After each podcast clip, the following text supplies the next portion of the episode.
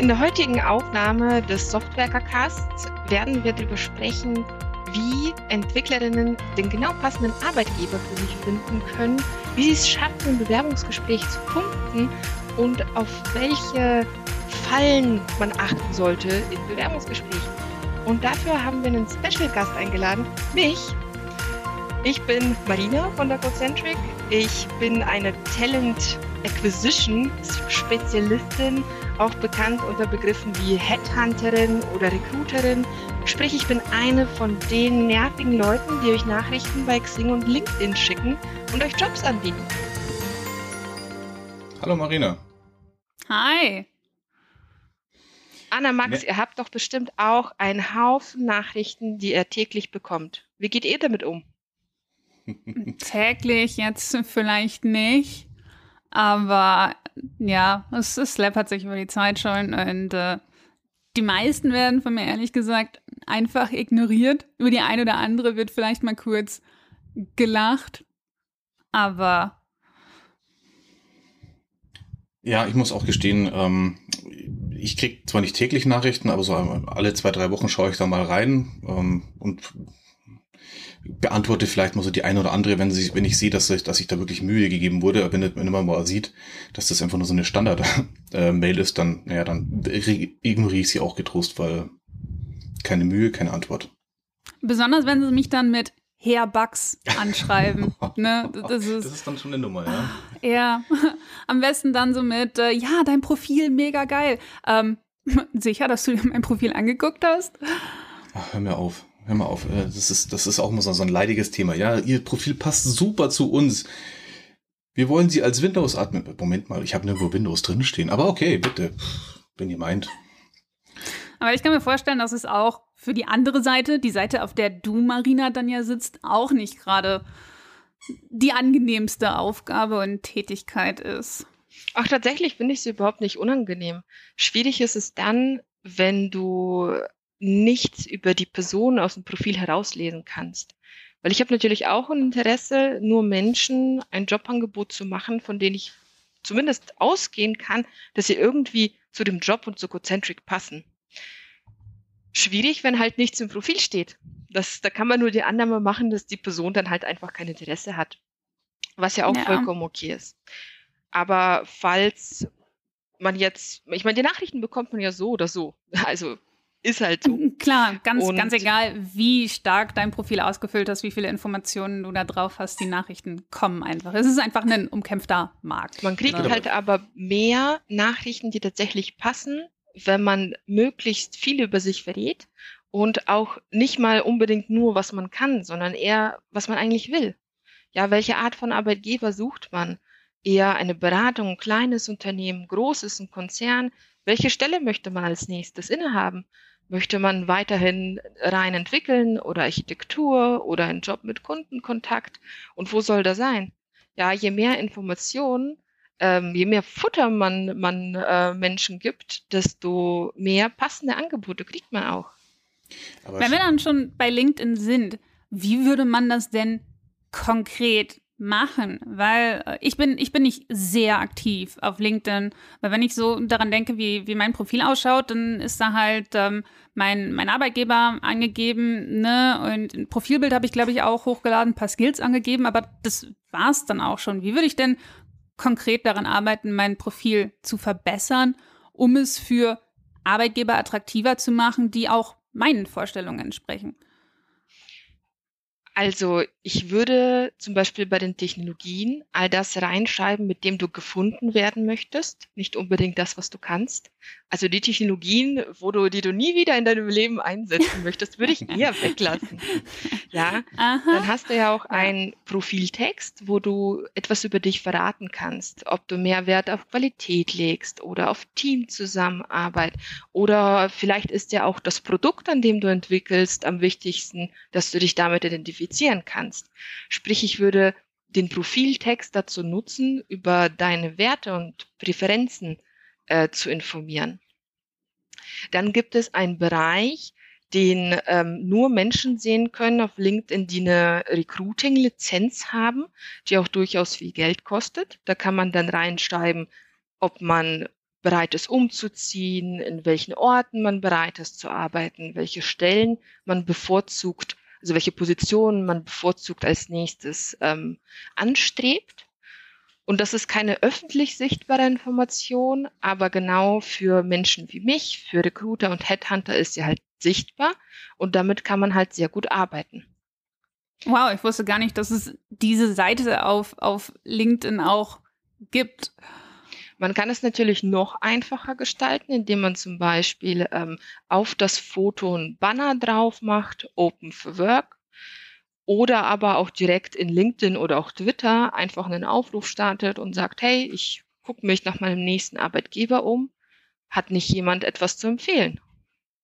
Auf Twitter kommt das bei mir auch und durchaus mal wieder in der Timeline vor oder auch äh, Threads, die, wo eine Person das dann anonymisiert auch sammelt, ne, wo dann entsprechend den, den Firmen quasi einfach ein langer Thread angeboten wird mit äh, potenziellen Kandidaten, die gerade auch suchen. Was ich aber auch gehört habe, ist, dass man auf LinkedIn das gerade nicht machen sollte mit Open for Opportunities oder sowas, ähm, weil das anscheinend mich dann wieder weniger attraktiv macht für Arbeitgeber. Stimmst du dem zu oder Wobei Sagst das ja du, nee, das Sinn ist macht, ne? Also Quatsch. Ja, ich kann, also ich kann die Denke verstehen, so ein bisschen. Also das, die Argumentation an der Stelle ist vermutlich, na ja, wenn in der Softwareentwicklung jemand keinen Job hat, warum nicht? Ja, weil ja. wir haben so einen krassen Arbeitnehmerinnenmarkt, da ohne Job zu übrig zu bleiben, äh, passt irgendwie was nicht. Aber ich kann diese Argumentation nicht nachvollziehen, einfach weil manchmal lassen sich Menschen halt auch länger Zeit und wollen genau den richtigen Arbeitgeber finden oder machen irgendwie ein Sabbatical dazwischen oder haben ja, genau. einfach eine Phase, ja. wo sie auch nicht permanent beschäftigt sein wollen. Und das ist total normal. Also das, ich finde diese Argumentation, die ich vorhin beschrieben habe, so ein bisschen altbacken. Mhm. Apropos altbacken. Ähm, man, du gehst ja relativ, sag ich mal, äh, mal, sagen wir, modernere Wege äh, des Recruitings. Ne? Du schreibst die Leute ja aktiv an, schaust dir auch das Profil an, äh, wenn ich das, das mal so rausgelesen habe. Ähm, jetzt habe ich aber links eine Frage, eben weil wir vorhin drüber gesprochen haben. Warum kriegt man eigentlich so viel nicht passende ähm, Zuschriften? Also wirklich absolut nicht passende. Ich meine, sind das dann wirklich Recruiter, die einfach Massenmails rausschicken und hoffen quasi äh, so Cacher-Methode, äh, irgendjemand wird sich dann schon melden oder, oder, oder, oder, oder was ist da die ganz, ganz, gibt es da irgendeine, irgendeine Methodik dabei unter Recruitern? Na klar, man kann auf Masse gehen. Ja, weil wenn jemand wirklich sucht, wird die Person dann schon antworten oder sich interessieren. Aber ist ja auch nicht so, dass du für jede individuell geschriebene Ansprache eine Antwort bekommst. Also sprich, auf der anderen Seite bist du auch nicht zwingend motiviert, bei jedem Profil etwa eine, eine besondere Ansprache zu finden, weil das wird nicht unbedingt belohnt. Kann ich verstehen. Also klar, den Aufwand, jemanden persönlich anzusprechen, oder anzuschreiben, besser gesagt, und genau sein Profil zu, zu analysieren, die Zeit hat der, hast du oft nicht. Ne? Also, wenn, wenn es geht ja auch noch weiter. Das reicht ja nicht nur zu lesen, was im Profil steht, sondern du musst eigentlich Annahmen treffen. Was wäre denn für diese Person der nächste sinnvolle Karriereschritt, und was kannst du überhaupt anbieten als Unternehmen, das attraktiv ist? Und das braucht wirklich viel Empathie und auch viel Kenntnis über Karrierewege in der IT, über das Unternehmen, in dem die Person arbeitet. Weil man, wenn man mehr über das Unternehmen zum Beispiel weiß, kann man dann versuchen, genau die Probleme anzusprechen, die es da halt gibt. Ja, vielleicht ist ein Konzern besonders bürokratisch, ein Startup besonders chaotisch, und dann versucht man halt das Gegenteil anzubieten, dessen, was das Problem des aktuellen Arbeitgebers ist. Klar. Ich meine, ich merke das ja bei mir selbst. Nachrichten, die irgendwo persönlicher geschrieben sind, irgendwo vielleicht auf meine Situation eingehen oder die auch ähm, wirklich konkrete Punkte nennen und nicht einfach nur Buzzwords oder Standardklauseln durch die Gegend schmeißen, da bin ich viel eher geneigt, dann vielleicht doch mal zu antworten und die Nachricht nicht einfach nur zu ignorieren. Aber das ist ja das Problem, das ist ja das, die Qual der Wahl. Das Schöne ist ja, als Entwicklerin hat man die Möglichkeit, seinen Arbeitgeber auszusuchen. Und das ist, da ist man genau in der anderen Position, äh, weil man halt die Macht hat, das zu tun, aber das ist deswegen nicht einfacher. Ja, ja, es gibt so viele Unternehmen in der IT, die, weiß ich nicht, Great Place to Work gewonnen haben oder auch gute Kununu-Bewertungen durchaus vorzuweisen haben. Aber da weiß ich immer noch nicht, ist das der Arbeitgeber, der genau zu mir passt? Ja, klar, da sind wir dann wieder genau auf der anderen Seite, ne? So wie Recruiter potenziell nicht immer die Zeit haben, sich im Detail mit dem Profil auseinanderzusetzen, habe ich als jemand, der potenziell nach einem neuen Job sucht, auch nicht immer die Zeit, unheimlich viel Aufwand in Recherche über die Firma zu, zu stecken, besonders dann auch nicht, wenn ich einfach von extrem vielen Firmen auch kontaktiert werde. Also Hast du da denn Tipps, wie ich da vorgehen könnte, wo ich da drauf achten kann, vielleicht dann schon in LinkedIn selbst auch? Ich würde zum Beispiel erstmal eine Liste für mich selbst machen. Wenn ich meinen nächsten Arbeitgeber auswähle, was sind meine, meine Kriterien und wie gewichte ich sie? Weil ich finde, wenn man sich selbst klar darüber wird, was man sucht, ja, ob es eine Firma ist mit ähm, besonders starker Technologie, äh, ob das ein mhm. Unternehmen ist, wo mir das Produkt am wichtigsten ist, dass ich absolut da dahinter stehen will. Oder vielleicht ist es mir auch am wichtigsten, lernen zu können. Ja, das, das erstmal für mich selbst zu priorisieren, weil das macht die Auswahl einfacher. Wenn ja. ich weiß, was ich will weil diese Dinge kann ich dann auch direkt nach draußen und jedem, jeder Person, die mich anschreibt oder mit der ich zu tun habe, kommunizieren. Und ich kann auch den Außenauftritt eines Unternehmens damit abgleichen. Mhm. Wobei ich niemals nur auf die Darstellung und ähm, das, was mir Recruiterinnen und Hiring Manager erzählen, vertrauen würde. Ich würde zum Beispiel immer mit Entwicklerinnen und Entwicklern aus der Firma reden wollen. Am besten mit Teammitgliedern. Ich würde immer wissen wollen, wie genau sie eigentlich arbeiten. Nicht nur ja. mit was sie arbeiten, sondern wie sie arbeiten. Wie verteilen sie denn Wissen im Team? Wie ist die, die, die Teamzusammensetzung? Wie ist die Rollenverteilung? Wie ist die Aufgabenverteilung? Weil das finde ich teilweise deutlich aussagekräftiger als irgendwelche Marketingmaterialien, die natürlich immer das Beste gesagt. behaupten von sich selbst. Ja. Jetzt hast du aber da einen netten Punkt genannt, äh, ganz am Anfang. Äh, Empfehlungen von Recruiting äh, Manager, äh, Recruiting Leuten und so weiter. Das siehst du ja auch im, im, im, im Netz fliegen da ja da so einen ganzen Haufen Tipps rum, ja. Was man denn sagen sollte, was man nicht sagen sollte. Äh, ich habe letztens irgendwo was gelesen von wegen, ja, man sollte bloß nicht sagen, dass man Perfektionist ist. Was hältst du von solchen Tipps? Sind, ist, ist da wirklich äh, im Kern was dran oder sind das oft einfach nur so Sachen, die man, die zu viel über einen Kamm scheren und sagen, wo du sagst, naja, ich weiß nicht, ob das alles sinnvoll ist? Also auf der anderen Seite sitzen Menschen, die entscheiden müssen, ob du zu einem Job passt oder nicht.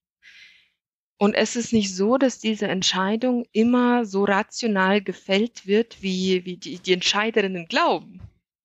Ja, also äh, die geben sich häufig auch dem Irrglauben hin, sie wären objektiv, sind sie aber gar nicht. Das heißt, ich empfehle jeder Bewerberin, all die subjektiven Dinge zu versuchen zu beeinflussen. Ich würde zum Beispiel immer behaupten, dass der Job, von dem er gerade berichtet wird, wirklich ganz toll ist und ich mir den total gut vorstellen kann und ich unbedingt in dieses Unternehmen will und in diesen Job, auch wenn es nicht stimmt. Denn wenn ich diesen Job zumindest mit 50 Prozent Wahrscheinlichkeit haben will, sollte ich absolut überzeugt klingen, dass das mein Traumjob ist. Denn wenn die andere Seite sich auch unsicher ist, dann wird sie, wird sie eher mir den Job geben, wenn ich motiviert klinge. Hm. Motiviert, das ist ein guter Punkt. Ähm, ich meine, ich sage jetzt mal, IT ist ja doch eher so ein, von, von, der, von den Leuten her, zumindest was man so die Stereotypen, wenn man sie nimmt, ne, doch eher so manchmal so ein bisschen eigenbrötlerisch oft. Ne? Siehst du das im, im Recruiting-Prozess heute auch noch oder, oder ist das einfach noch so ein Stereotyp aus alten Zeiten? Boah, ich finde diese, diese Kellerkind-Entwickler, dieses Bild finde ich ganz furchtbar. Und ich muss ehrlicherweise sagen, ich habe kaum solche Menschen kennengelernt.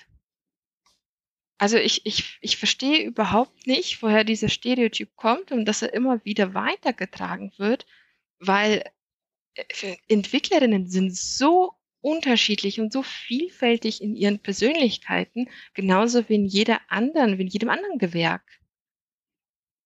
Ja, ich meine, die Jobs sind ja mittlerweile einfach auch extrem vielfältig. Ne?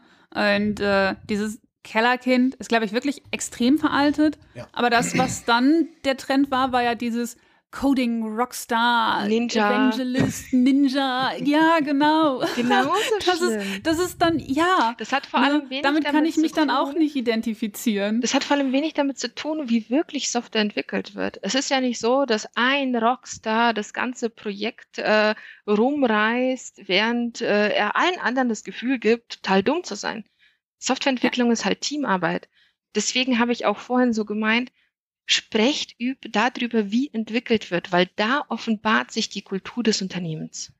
Und da ja. offenbart sich auch, wenn, wenn, wenn so eine Fehlerkultur im Unternehmen herrscht, dass, dass man für jedes, für jede Kleinigkeit, für jeden Fehler, für jedes Experiment bestraft wird. Ja klar, im Dialog ähm, na, sieht man natürlich, äh, ob Kompatibilität vorhanden ist oder nicht. Da gebe ich dir vollkommen recht. Aber das ist halt auch bei manchen Leuten, also zumindest meiner Erfahrung nach, gibt es tatsächlich schon noch Leute, die so ein bisschen introvertiert sind. Äh, ich habe erst von nicht vor allzu langer Zeit von, von einem Bekannten zu hören bekommen, was meinst du, warum ich mir einen Job in der IT rausgesucht habe, ist es halt nicht so mein Ding, zu, auf die Leute zuzugehen. No shit. Da muss ich deinen Bekannten enttäuschen. Ich befürchte, Softwareentwicklung ist mehr ein pädagogisch-sozialer Beruf als ein technischer. Ja, da gebe ich dir sogar in, in, in großen Teilen recht. Ich weiß stimmt. aber auch nicht, welcher Job in der Wissensarbeit überhaupt noch so gestrickt ist, dass man nicht mit anderen Menschen zu tun haben muss. Das ist ja der Punkt. Ne? Das ist ja heutzutage, du kannst dich ja schon gar nicht mehr einsperren. Das geht ja schon gar nicht mehr. Du bist ja dann, du, wer will denn heute noch jemanden, also auch tatsächlich aus Unternehmenssicht, wer will denn heute jemanden einstellen, der sich lieber in seine Kammer ver versteckt, irgendwie auf der Tastatur rumhackt und dann irgendwann aus, aus so einem Briefschlitz nochmal irgendwie hier das fertige Produkt rausgibt? Das, das ist doch auch total, also meiner Meinung nach, abwegig. Schade ist halt nur, dass viele Berufsanfänger oder Quereinsteiger immer noch glauben, dass das, äh, dass sie unbedingt super technisch drauf sein müssen und stundenlang vor sich hin programmieren und das wäre der Inhalt des Jobs.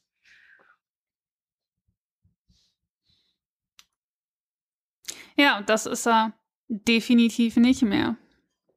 Nein, definitiv nicht.